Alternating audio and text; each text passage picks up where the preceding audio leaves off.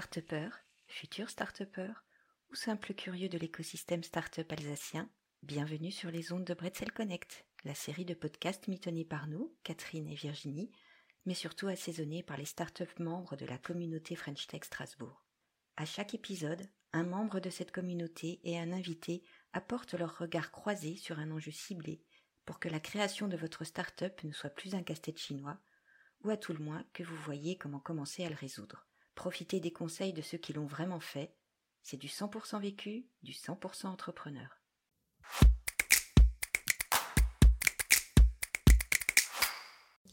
Bonjour à tous, bienvenue pour cette nouvelle édition de Bretzel Connect, le podcast qui vous fait découvrir la communauté French Tech Strasbourg. Et la vie de ces entrepreneurs est dans la vie d'une entreprise. On a déjà parlé dans les épisodes précédents de ses débuts. Là, on va parler de ce qui se passe lorsque la start-up grandit. Au tout début de la start-up, son créateur est l'homme orchestre du projet. Il est sur tous les fronts. Il est celui qui connaît par le menu tous les sujets, celui qui résout tous les problèmes, prend ou participe à toutes les décisions à tous les niveaux de détail. D'un côté, il a la tête comme une cocotte minute. De l'autre, ce sentiment quand même rassurant d'avoir le contrôle. Mais quand la start-up grandit, vient le temps de déléguer certaines responsabilités et décisions à des membres de l'équipe de structurer une organisation fidèle à l'ADN et aux valeurs de la start-up et d'en devenir le chef d'orchestre. Pour nous parler de cette métamorphose aujourd'hui, nous avons avec nous Rémi Perla, le CEO d'Epopia. Bonjour. Et Jean-Charles Zegmuller, le CEO du groupe Zegmuller. Bonjour.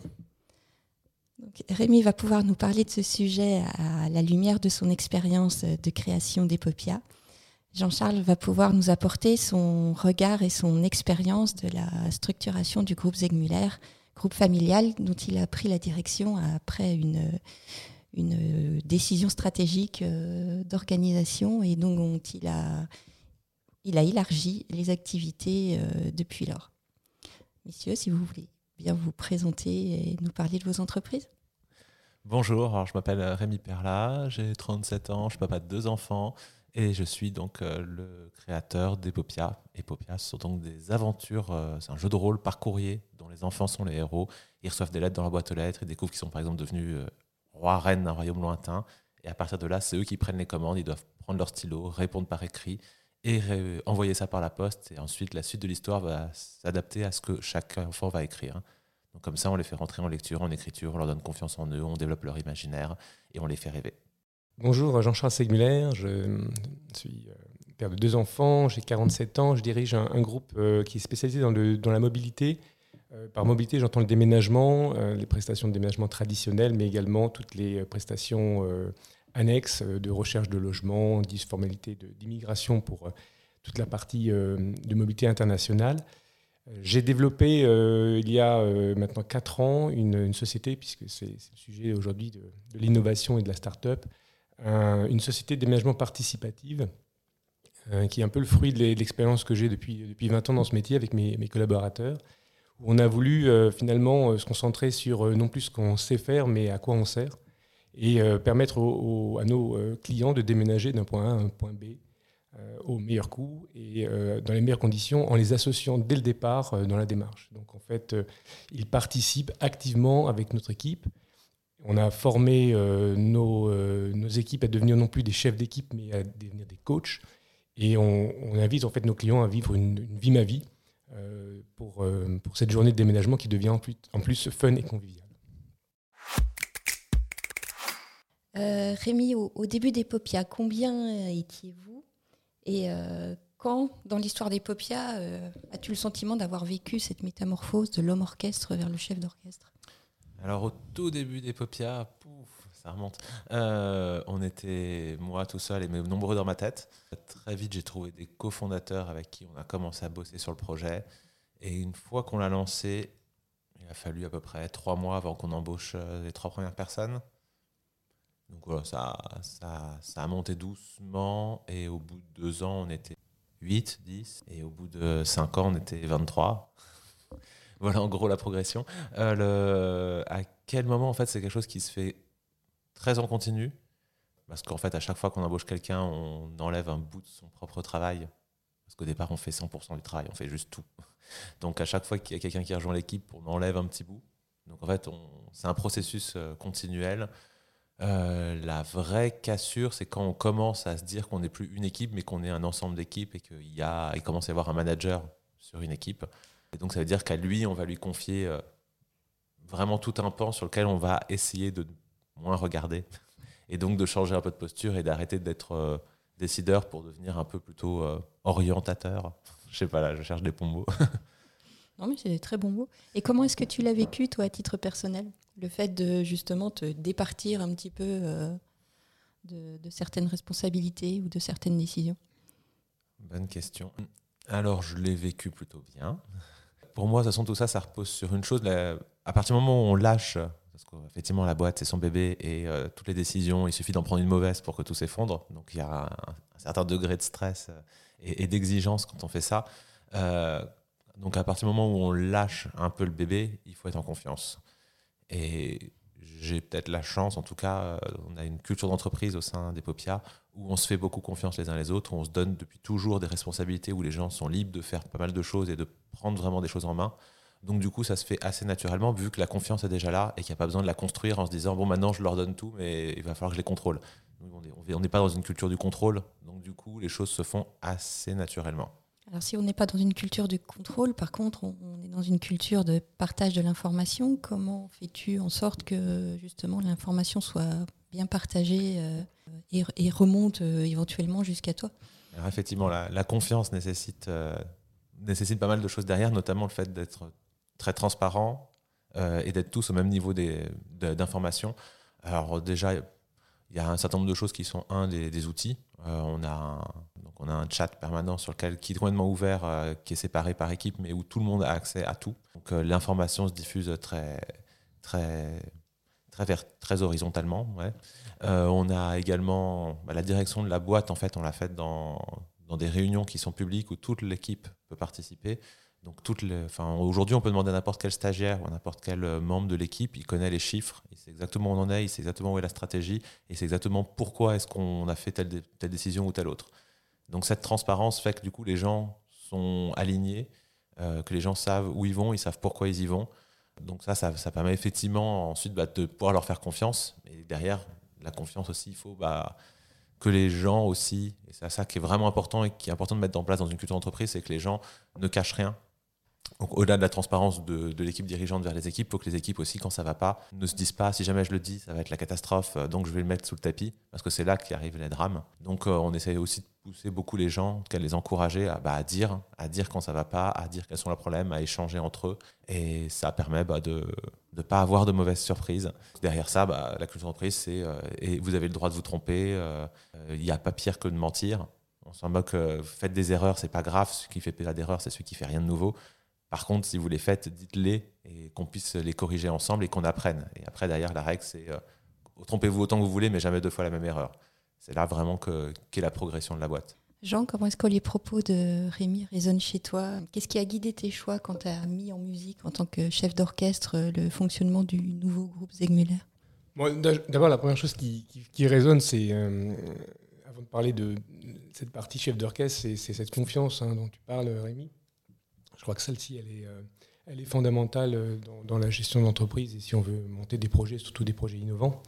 Euh, cette, manière d'aligner tout le monde aussi et que tout le monde soit en phase avec, avec l'objectif, les valeurs, etc. Ça, c'est fondamental.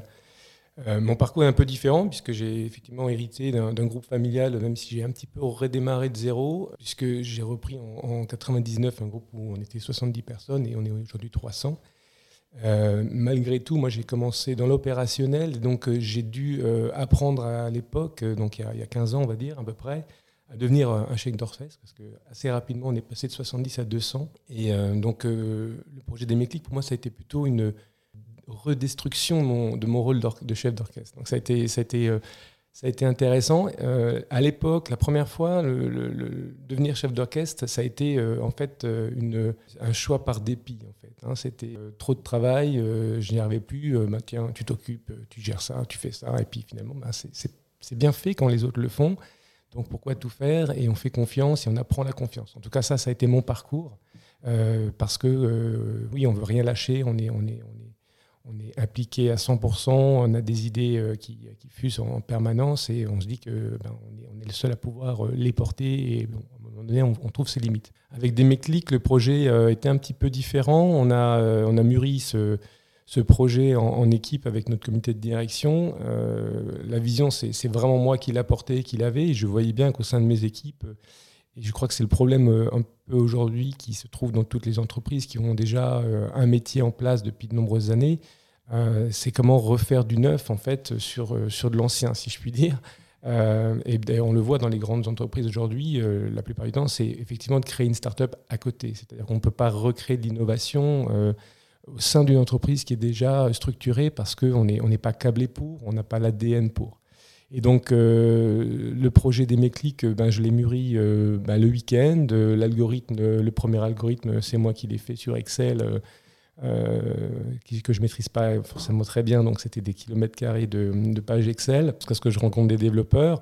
Le concept aussi, et, et, en fait, c'est un process qui m'a pris à peu près deux ans, je pense, en réflexion, mais en fait 15 ans de réflexion, mais deux ans de vraiment de formalisation. Et donc, pour revenir au sujet du chef d'orchestre, ben, ça a été d'abord moi à 100% sur le projet, et puis ensuite, euh, je me suis effectivement entouré de deux personnes euh, à qui j'ai progressivement euh, ben, donner les rênes de manière plus consciente que 15 ans avant. C'est-à-dire que là, j'étais bien conscient que de toute façon, moi, en tant que CEO de mon groupe, je ne pouvais pas non plus passer tout mon temps. J'ai passé énormément de temps sur ce projet pour accompagner euh, mon équipe et euh, mon groupe, parce qu'on est en, interaction avec mon groupe aussi dans l'exécution.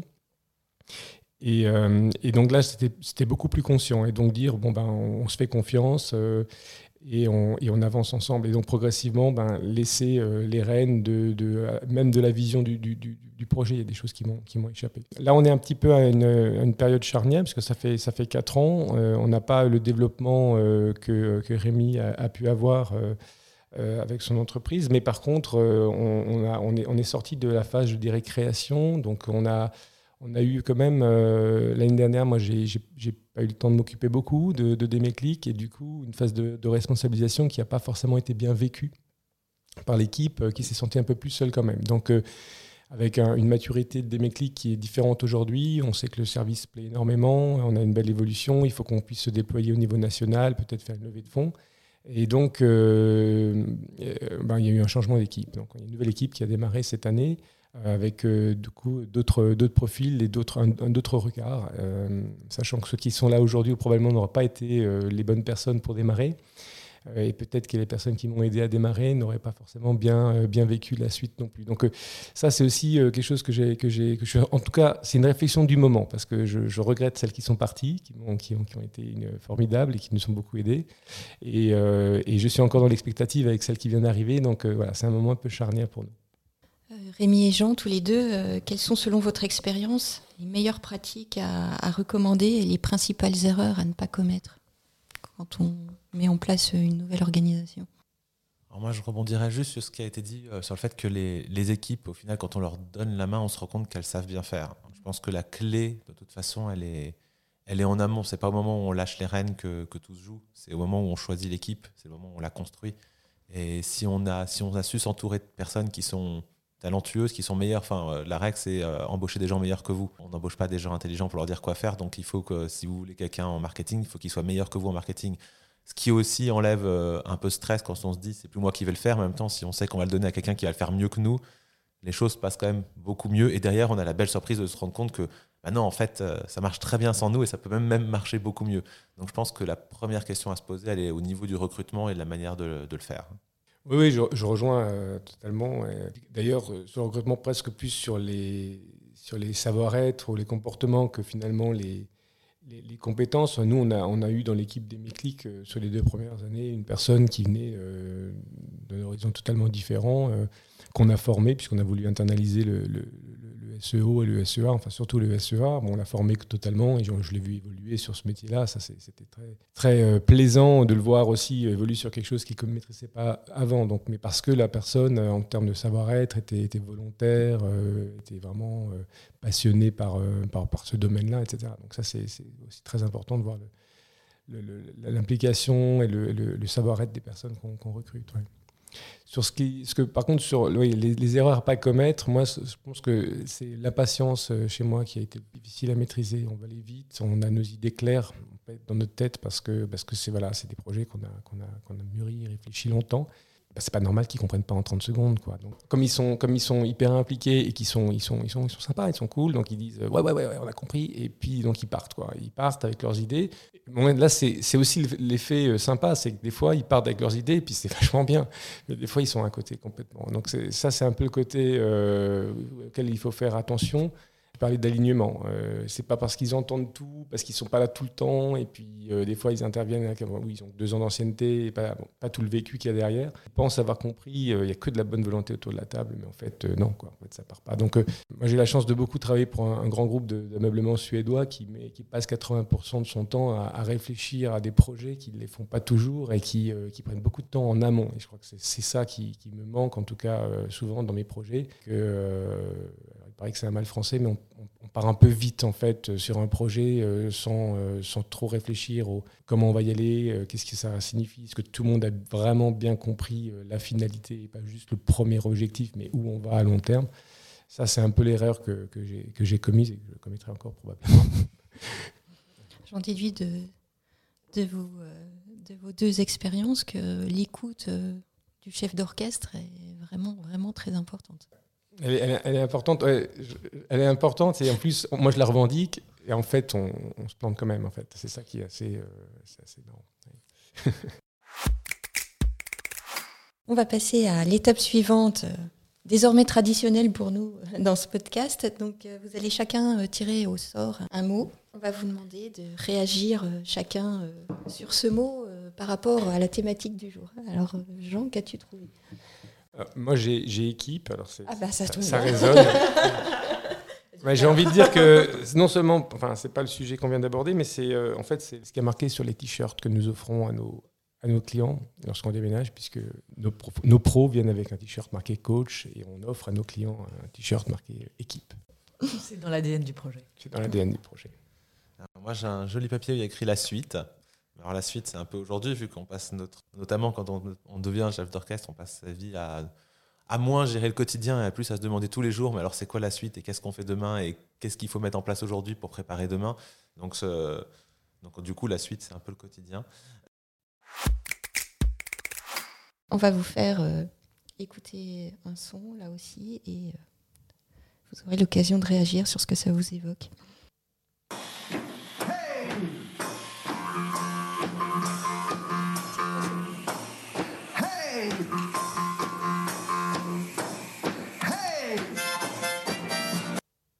Donc, euh, ce petit son, c'est Rémi Brica, qui est quand même euh, la figure euh, de l'homme orchestre, l'homme qui n'a jamais réussi à se décider à choisir un instrument et qui en a fait sa personnalité. Donc, si j'ai choisi ce son, c'est qu'effectivement, voilà, vous en parlez de toute façon de façon positive de ses choix, ça rentre dans l'histoire, mais intimement, il y a quand même toujours un renoncement. Et quand on a mis autant d'énergie à développer autant de compétences, euh, je pense que c'est vrai que c'est euh, vraiment un, vrai choix. Il faut l'assumer, euh, être très humble par rapport à, ses réflexes, se connaître soi-même aussi. Donc ses limites d'abord et là où on, peut vraiment faire gagner l'entreprise parce que on n'est pas forcément le meilleur à cette place-là. Mais il y en a qui n'y arrivent pas. Euh, et qui choisissent de rester euh, homme orchestre et du coup qui choisissent aussi de ne pas développer euh, l'entreprise de façon exponentielle, mais de rester à une échelle où ils pourront aussi rester homme orchestre. Ça n'a pas été votre choix, mais je trouve que c'est effectivement de, parler de façon très réaliste de cette complexité, c'est important aussi. Plus soit complètement. le, renoncement, c'est un très beau mot je pense qu'il y a aussi, enfin, il y a vraiment une question de quand on devient, quand on est, c'est quoi au début? On est, on homme orchestre, ouais. Quand au début on est homme orchestre, on, on a le contrôle, c'est un mot qui a déjà été dit aussi. On, et on, enfin, en fait, on prend son pied quand même. On, maîtrise tout, on fait plein de choses qui nous plaisent, on passe son temps à, switcher d'un métier à l'autre. C'est hyper stimulant. Euh, c'est une période de, la vie entrepreneuriale qui est, qui est géniale. Hein. Moi, j'ai kiffé ça à mort. Euh, et c'est vrai qu'il y a une déchirure à arrêter de le faire à un moment. Il y a une déchirure parce que déjà, on n'est jamais vraiment sûr que les gens vont faire ce qu'on voulait et qu'on se dit que ah, mais moi j'aurais fait ça, ça, ça et ça. Enfin, voilà, c'est compliqué. Mais en plus, il y a aussi, il faut s'empêcher d'être dans le contrôle. Est-ce qu'on faut pas tomber dans le piège de maintenant je vais regarder tout ce qu'ils font pour être sûr qu'ils le font bien en permanence et il faut être dans, il faut réussir à, se mettre dans cette position de confiance qui est compliquée. Et puis il faut aussi trouver où est sa, sa nouvelle place, ce qui n'est pas toujours évident. Et effectivement, je comprends qu'il y en a beaucoup qui n'y arrivent pas parce que c'est pas ouais c'est difficile de se dire ok donc je fais plus tout ça mais alors maintenant je fais quoi exactement et, et, même vis-à-vis des équipes, souvent les équipes posent la question, mais ok, on ne sait plus c'est quoi ce que tu fais toi? Et c'est là, quand avant c'est coulé de source et que c'était évident et que c'était quelque chose qui était naturel, d'un coup on, quitte le naturel. Euh, et il faut éviter d'y retomber, notamment. Enfin, en fait, on, aussi, on quitte sa zone de confort. dans une chose, quelque chose qu'on maîtrisait, et là, on se dit, bah, on va tout arrêter pour aller faire autre chose qu'on ne sait pas encore vraiment ce que c'est, on ne sait pas ce que ça va amener, mais normalement, c'est ce qu'il faut faire pour avancer. Et on doit reconstruire son, son, poste, on doit reconstruire sa position, on doit reconstruire sa manière de fonctionner au quotidien. C'est compliqué, mais moi je trouve qu'au contraire, c'est ce qui est assez stimulant, c'est qu'au bout de quelques années, quand on a fait un orchestre et qu'on a fait un peu le tour, c'est bien de se dire qu'on va essayer de faire autre chose, essayer de découvrir une autre manière de travailler, une autre manière d'avancer, une autre manière de faire progresser sa boîte. Donc moi je trouvais ça au contraire stimulant un peu de changer de métier. On ne naît pas manager, on le devient. Ouais. C'est ça.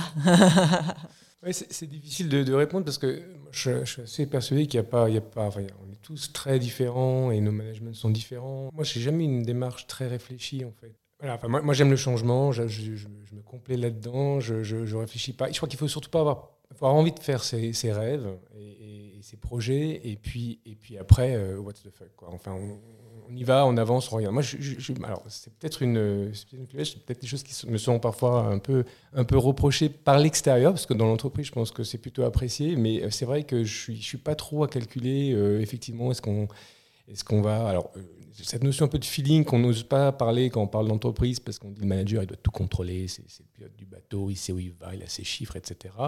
Euh, ça n'a jamais trop été euh, ma façon de fonctionner. Euh, je sens mon équipe, je sais que je peux l'engager, on y va, et puis, et puis je lâche. Et, et c'est ce qui me fait plaisir. Hein. Moi, ce qui m'a toujours plu dans le, dans le métier de, dirigeant, c'est c'est de, développer des projets et c'est de voir grandir les personnes avec. donc, c'est, ben alors, des fois, ils ne suivent pas. des fois, comme on l'a vu à l'instant chez, chez Demeclic, il y, il y, a des phases qui font que les gens se retrouvent plutôt bien ou pas dans le projet. Mais globalement, euh, enfin, les gens euh, se, sont tous enrichis ces expériences. Euh, moi, j'ai été. si je dois retenir quelque chose à la fin de ma carrière, ce sera surtout ces parcours de. j'ai comme ça en tête une dizaine, une quinzaine de personnes qui ont eu des parcours assez exceptionnels chez nous. voilà. donc c'est une démarche, en tout cas, le, côté un peu, moi je dis toujours, Lindbergh, quand il, quand il décolle de Saint-Louis, euh, est-ce que c'est un fou ou c'est un génie? En fait, euh, ça c'est ce que les gens à l'extérieur pensent, mais lui, dans sa tête, il veut juste vivre un rêve. Quoi. Figure aussi Notre invité euh, surprise un format spécial pour cet épisode. Habituellement, nos invités surprises sont en live. Celui-là, vous allez comprendre que c'était pas trop possible. Comment êtes-vous devenu chef d'orchestre?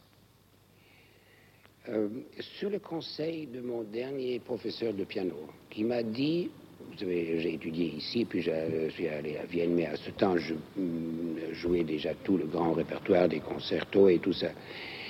Au bout d'un an, un professeur à Vienne m'a dit, écoutez, vous n'allez jamais avoir la satisfaction de votre profession parce que vous pensez, pour traduire ce que vous pensez, vous écoutez, il faut dix mains et vous avez seulement deux.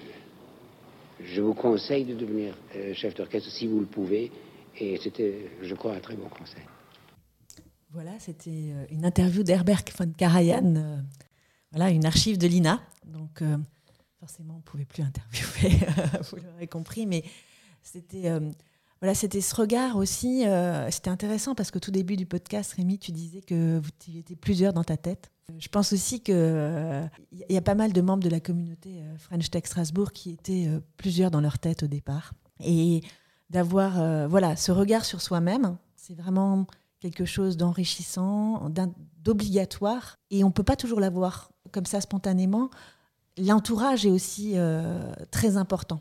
Et là, dans cette interview, c'est son dernier professeur qui lui a suggéré ce changement de carrière qu'il lui permettrait d'exprimer tout son potentiel. Je voulais vous entendre aussi par rapport à, ce regard, cet effet miroir qui est des fois nécessaire dans l'accompagnement euh, du changement de posture, dans l'accompagnement de ces histoires euh, entrepreneuriales. Savoir s'entourer, c'est important. Et savoir s'entourer de quelqu'un qui euh, ose vous dire, là, il faudrait peut-être que tu repenses ta façon d'avancer sur le projet, ta façon de réfléchir. voilà, ça peut vraiment être salutaire. Qui joue ce rôle auprès de vous? Je pense que c'est un rôle qui, Toutes les personnes ne sont pas toujours en mesure ou à l'aise avec cette démarche, mais je pense que c'est euh, un rôle qui peut être joué par, euh, par n'importe quel collaborateur à partir du moment où, euh, ils sont chez nous, l'écoute et puis voilà qu'on a envie d'être challengé. Ça, dépend, ça part beaucoup de notre attitude finalement vis-à-vis d'eux. c'est le droit à l'erreur, c'est que voilà, quand ils disent quelque chose, on se vexe pas, on, on l'intègre. C'est la communication non verbale aussi, hein, qui, est très, qui sont très puissante encore. Hein. c'est qu'on voit des attitudes ou des, des haussements d'épaule sur des, sur des choses qui font dire Ah, tiens, mais. Euh, donc, c'est aussi de l'écoute, à nouveau, on revient à ça. Euh, c'est fondamental hein, euh, de savoir où on est. Après, alors moi, je fais un exercice assez régulièrement, c'est le 360 dans l'entreprise est globalement, euh, ma position, c'est que bah, je suis un peu perché, euh, j'ai plein d'idées, euh, qui justement, bah, je les accompagne pas assez. je suis plutôt, moi, c'est un peu toujours ma position dans l'entreprise, plutôt de pousser que d'être dans la, dans la gestion et le contrôle. Euh, donc voilà, le dernier 360 que j'ai fait il y a un an, c'est ce, qui est, ressorti et ça m'a fait sourire parce que c'est totalement vrai et ma, réaction c'est est-ce que finalement c'est mon rôle d'être toujours en bas un peu pour les pousser sur des trucs même s'ils ne comprennent pas ou que je ne suis pas assez euh, au contact? Ouais, mais en fait ça me plaît bien comme position. Mais c'est important, c'est important. Alors deux choses, la première, euh, le son est vraiment génial. J'aime beaucoup le vous avez, vous, avez que deux mains, alors vous, voulez vous en auriez besoin de 10. Euh, ça, résonne un peu aussi avec le euh, tout seul, on va plus vite, à plusieurs, on va plus loin. Et c'est vrai que si on a de l'ambition pour sa boîte, euh, on pourrait tout faire tout seul, mais on en a pour 20 ans. Et si on construit une équipe autour de soi, et ben on peut le faire Enfin, on peut le faire, on peut. Enfin, non, ça ira plus lentement. Par contre, on ira vachement plus loin. Ouais, je me perds. Euh, la deuxième chose, effectivement, l'accompagnement. Enfin, c'est une phase de transition. C'est bien de pouvoir effectivement avoir un regard extérieur. Euh, moi, j'ai eu de la chance d'être accompagné aussi, notamment par le réseau Entreprendre, ce qui a permis d'avoir un regard extérieur de quelqu'un qui avait déjà vécu la gestion d'entreprise, euh, de la montée en compétences, notamment d'équipes et tout ça, et de pouvoir bah, m'aider à prendre des décisions, en tout cas à me poser les bonnes questions il y a aussi le fait d'être inscrit dans un écosystème et de pouvoir discuter avec d'autres entreprises qui y sont déjà passées par, le même, par la même étape. Donc je pense que c'est vraiment quelque chose d'important. Et puis euh, nous aussi, on a beaucoup le regard des équipes eux-mêmes. On interroge aussi les équipes et euh, moi, je, fais attention aussi d'avoir du feedback des équipes qui me disent quand, quand je pars en sucette ou, ou si, si, vraiment il y a quelque chose qu'ils ne comprennent pas dans, dans ce qu'on essaie de faire. Et d'avoir ce regard extérieur qui, nous permet de rendre compte. Moi, je me pose souvent la question de est-ce que là, ça devient trop difficile? Est-ce que là, ça devient trop dirigiste? Est-ce que là, je mets la pression ou pas? Et, souvent, on a une vision hyper euh, fausse de ce qu'on qu'on projette. Donc, c'est important d'aller chercher le feedback euh, auprès des équipes qui le vivent et puis aussi euh, de lire des bouquins. Il y a beaucoup, beaucoup de livres, notamment, qui accompagnent là-dedans, que ce soit sur les questions de management ou d'autres. Euh, je pense que ça permet aussi de prendre un pas de recul, de voir des bonnes pratiques d'autres, de se réinterroger sur ses propres pratiques. Donc euh, pour moi, c'est un amas. Il faut vraiment, faut pas être seul. Faut être seul, faut être accompagné, faut être au contact de ses équipes, faut prendre de la, de l'information extérieure aussi euh, plus posée. Enfin voilà, ça, permet vraiment de construire une vision de comment est-ce qu'on veut qu'on fonctionner. Est-ce que ce changement de mode de fonctionnement, ça, a changé quelque chose à la culture de la start-up? Est-ce que du coup, la, ou, de votre entreprise Est-ce que est-ce qu'elle est devenue autre que ce qu'elle était ou est-ce qu'elle a juste évolué comme un passage vers l'âge adulte? Alors la, la culture d'entreprise, de toute façon, elle se définit par les gens qui la font. Donc à chaque fois, de toute façon, qu'on recrute une nouvelle personne, la culture d'entreprise, elle évolue. La culture d'entreprise, c'est qui on embauche et qui on, et qui, et qui on licencie. C'est ça qui définit au final quelle est l'essence de l'équipe. Donc de toute façon, elle est en évolution constante. Après, pour moi, le rôle principal du dirigeant qui devient chef d'orchestre, c'est de réussir à, garder une culture d'entreprise tout en changeant d'échelle. Le but, c'est d'essayer de trouver qu'est-ce qui doit rester, qu'est-ce qui est fondamental et qu'est-ce qu'il faut absolument défendre, malgré le fait qu'on n'est plus en train de le contrôler, mais qu'il faut vraiment s'assurer que les équipes euh, intermédiaires le, conservent et qu'est-ce qui au contraire doit évoluer? Je prends un exemple très simple. Chez nous, on est très open au télétravail en ce moment, il y a un débat chez les, chefs d'équipe qui aimeraient bien en faire un peu moins, parce que mine de rien, euh, ils comprennent que dans l'histoire de la boîte, c'était important dans la manière des profils qui étaient là au début et dans la manière dont on s'organisait, mais qu'aujourd'hui, eux, dans leurs équipes qui ne sont pas les mêmes qu'à l'époque, bah, c'est plus un fonctionnement qui leur parle autant. Bah, ils sont eux-mêmes en train d'influer euh, son fonctionnement en interne. Donc euh, c'est vraiment, ça évolue. Quoi. Rejoindre ce que dit Rémi, la culture, elle, évolue forcément en permanence en fonction des, personnes qui nous rejoignent et puis des étapes qu'on franchit. Mais chez nous, l'équipe est plus petite. Donc euh, là, où il y a vraiment eu un, vrai changement de culture, euh, c'est que, le projet des enfin est, venu challenger absolument euh, tout chez nous. Hein. L'industrie du déménagement, c'est un métier qui n'a pas subi d'innovation depuis 60 ans. 1300 entreprises en France, 90 ont moins de 10 salariés. Enfin, on est dans un secteur très artisanal et, et, les, mentalités, les cultures sont encore tout à fait en, phase avec, ça. Et donc, un projet comme des euh, c'est une explosion de, de, tout, hein, parce qu'on a, on a dans, le, dans, le, dans le concept des méclics, on a, on a, on a tout revu, c'est-à-dire qu'on a revu euh, la façon d'interagir avec nos équipes, on a euh, fait des vrais leviers, enfin nos, coachs sont, préfèrent aujourd'hui partir sur un déménagement des méclics que sur un déménagement traditionnel chez Ségulaire, parce qu'il y a une vraie revalorisation de ce qu'ils sont, c'est-à-dire qu'ils ont enfin pris conscience, que je leur dis depuis toujours, que pas, ne sont pas des bras et des muscles, mais euh, ils sont euh, une organisation, ils sont un contact client, ils sont plein de choses. Ils sont une technique d'emballage, de démontage euh, qui paraît à la portée de tout le monde, mais qui en fait, quand on fait tous les jours, c'est un vrai métier. Et ça, ils l'ont réalisé, donc, donc ça, a tout changé parce que du coup, leur rapport avec leurs collègues qui en avaient fait, pas fait, enfin,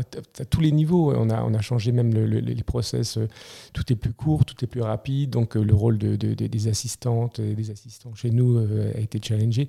Et donc, euh, surtout, et c'est ça qui est, extraordinaire, c'est que ça m'a amené, ça nous a amené à repenser euh, toute la transformation digitale euh, du groupe. Et c'est ce que Jenny disait en, préambule. C'est vrai que le virage digital chez Segner est pris, en tout cas dans ma tête, depuis 2-3 depuis ans, et il est mis en œuvre maintenant avec des, recrutements de personnes spécialisées sur cette, thématique pour l'ensemble de nos métiers dans, tout le groupe. Donc, en fait, la transformation culturelle, elle est là aussi. C'est l'impact, il va être d'une petite structure de 3-4 personnes, euh, va rebondir sur une structure de, presque 300 personnes. Donc c'est ça qui est fantastique.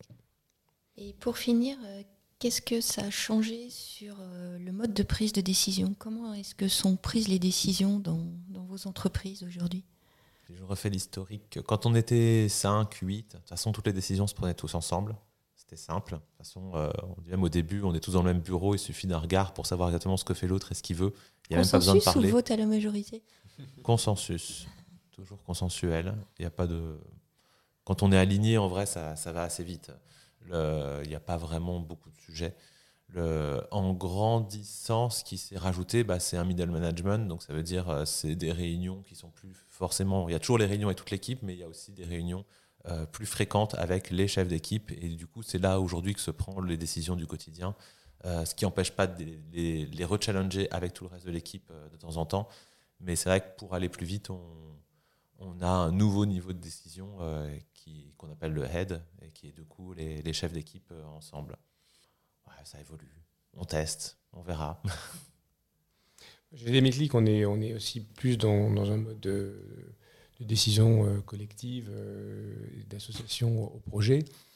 En tant que, en tant que chef d'orchestre du groupe, euh, ce qui a changé, c'est qu'effectivement, ce mode, j'ai dû être à, l'inverse beaucoup plus directif à l'égard des filiales du groupe dans leur interaction avec des méclics. parce que effectivement, le, choc culturel dont je parlais tout à l'heure a, a, fait que bah, c'était du refus systématique sur beaucoup de choses. Euh, les filiales ne sont, pas, en Alsace forcément, donc euh, piloté à distance. Euh, chaque fois qu'un dossier était, réalisé à Lyon, à Paris, Marseille, peu importe, les, gens là-bas, il y avait toujours quelque chose à redire. Et donc là où on pourrait dire, oui, bah, on fait une courbe de changement douce, progressive, pourtant on en a fait des réunions de, de direction sur le sujet, au bout d'un moment, j'ai dit, bon, là, arrête, euh, ça c'est comme ça, euh, vous le faites comme ça et tout. Et, euh, là, on a commencé à pouvoir avancer. Donc en fait, assez curieusement, c'était assez une période de toute façon de démarrage, et puis même encore aujourd'hui, qui est un peu, pour moi un peu, un peu schizophrénique, dans le sens où quand je, je mets mon cerveau chez des méclics, je dois être en mode agile, start-up, être ouvert à tout. Et puis ensuite, quand je reviens sur le reste des filiales, on est quelque chose sur quelque chose de beaucoup plus traditionnel, organisé.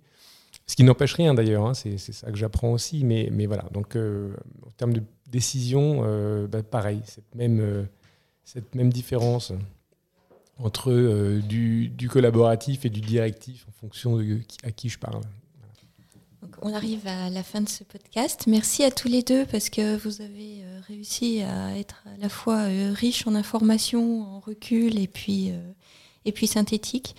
J'en retiens que ben, chef d'orchestre, il écoute beaucoup, il continue à, décider bien sûr, mais, mais en, écoutant qu'il est passé par un cheminement qui a pu induire un peu de renoncement, mais qui euh, aboutit à, l'enrichir euh, en même temps qu'il sert finalement le, développement de son entreprise.